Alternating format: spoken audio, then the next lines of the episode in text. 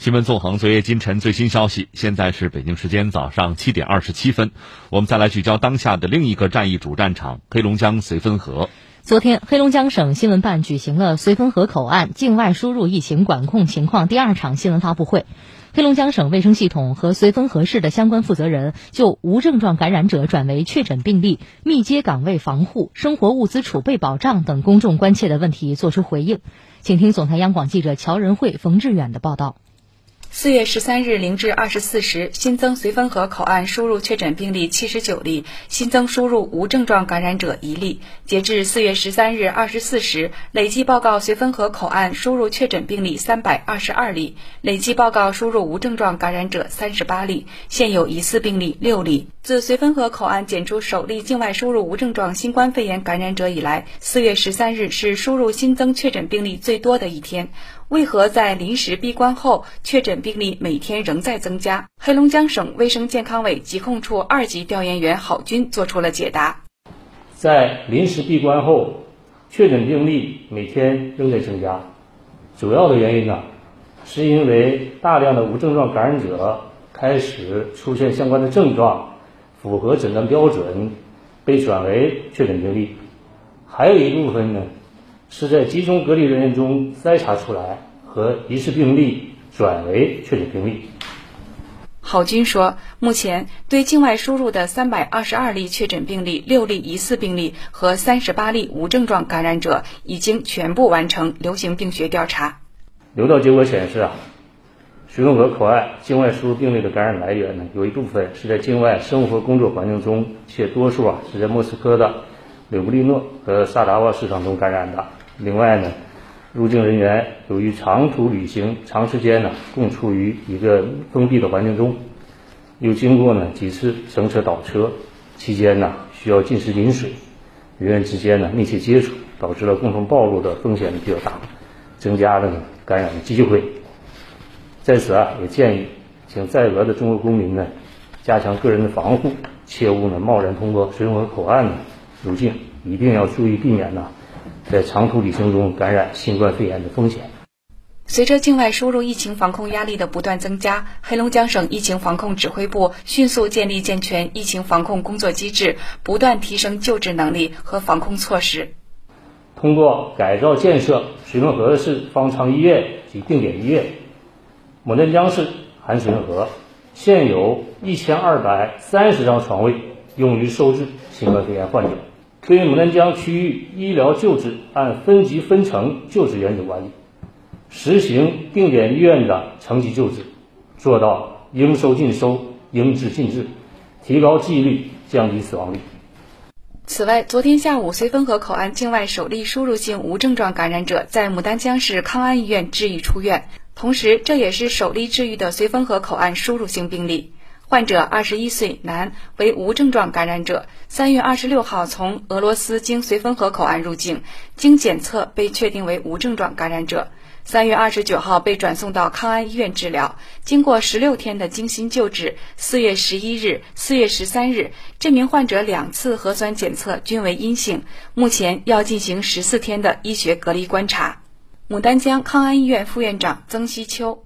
隔离期间呢，肯定还是。按照呃正常的医学观察，我们需要这个监对生命体征进行监测，包括止痒的监测，同时会给一些呃中药的那些调理，比如说艾灸啊、拔罐啊这样的调理。还有一部分呢，可能在饮食上，主要是以增强患者的免疫功能，还有呃让他这个心情愉快。昨天，哈尔滨医科大学派出第二批支援牡丹江医疗队，援助牡丹江红旗医院省级重症集中救治区域中心参与疫情防控和患者的救治工作。医疗队共有四十八人，主要由经验丰富的重症医学科医护人员组成。哈尔滨医科大学附属第二医院消毒供应中心护士周浩。呃，他们可能同时会用到体外膜肺啊，或者是体外循环啊，然后这些呢都需要我们来时常的关注，然后并且用心的来用心，然后对他们进行护理。目前，黑龙江省卫生健康委在省内其他地市组织医疗预备队一千人，牡丹江市卫生健康委组织了医疗预备队四百三十三人，用于满足定点救治医院人员需求。截至目前，累计派出医务人员二百八十九名，其中国家级二十九名，省市级二百六十名。近日，部分在绥芬河口岸关闭前入境的归国人员也陆续结束了集中隔离，回到各自家中。那么，绥芬河的防疫措施究竟如何？归国人员的隔离生活情况怎么样？总台央广记者钱成昨天采访了部分解除隔离的入境人员，我们来听报道。宋女士家住黑龙江省齐齐哈尔市。二零一三年，在朋友的介绍下，宋女士和丈夫前往了莫斯科工作，丈夫在当地开出租车。宋女士则靠打一些零工维持生计，因为当时家里是农村的嘛，完了那个也没有什么太大经济来源。朋友在那边是就是说过去在那边就是挣点钱啥的嘛，朋友在那边完就过去了。一月下旬，新冠肺炎疫情在国内蔓延，宋女士一家和往常一样继续在莫斯科打工。三月，疫情逐渐在俄罗斯，尤其是莫斯科扩散，莫斯科市政当局也不断升级防控措施。到了三月二十八号。莫斯科的学校、娱乐场所、餐馆等等都被要求暂时关闭。此时，宋女士一家也已经暂时停下了工作。嗯，关闭各大那个娱乐场所，还有包括咱们华人在的俄嗯大市场。所以，我一我就决定要回国，因为也没有什么可做的了嘛。三月二十八号，宋女士一家从莫斯科出发，飞往了弗拉迪沃斯托克，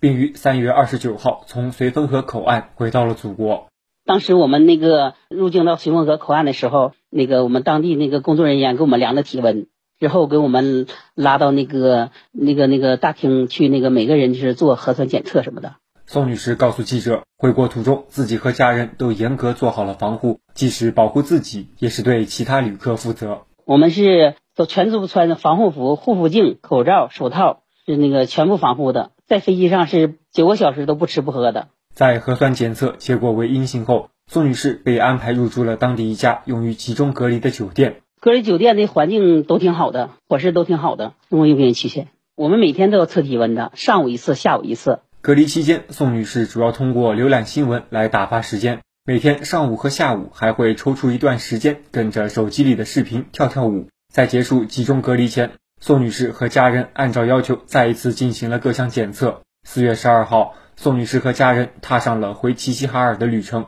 按照当地的防疫要求，宋女士一家目前正在继续居家隔离。回忆起整个回家的过程，工作人员的敬业和耐心让宋女士印象深刻。首先呢，我想给这一线的工作人员深深的鞠上一躬，你们辛苦了。在防护服下，虽然呢我看不到你们的脸，但是我知道你们是这个世界上最美的人，向你们致敬，祝你们身体健康。王女士也同样刚刚结束了在绥芬河的集中隔离，回到了位于成都的家中。王女士告诉记者，从2018年开始，她在俄罗斯圣彼得堡从事一些接待国内旅行团的工作。由于从一月起，旅行团的接待工作暂缓，考虑到租房等生活成本问题，以及俄罗斯的疫情，王女士决定回家。三月二十七号，王女士从圣彼得堡出发，途经新西伯利亚，再到弗拉迪沃斯托克。最后从绥芬河口岸入境。我们到绥芬河口岸的时候，俄罗斯的大巴车它就不能往前开了，它就停到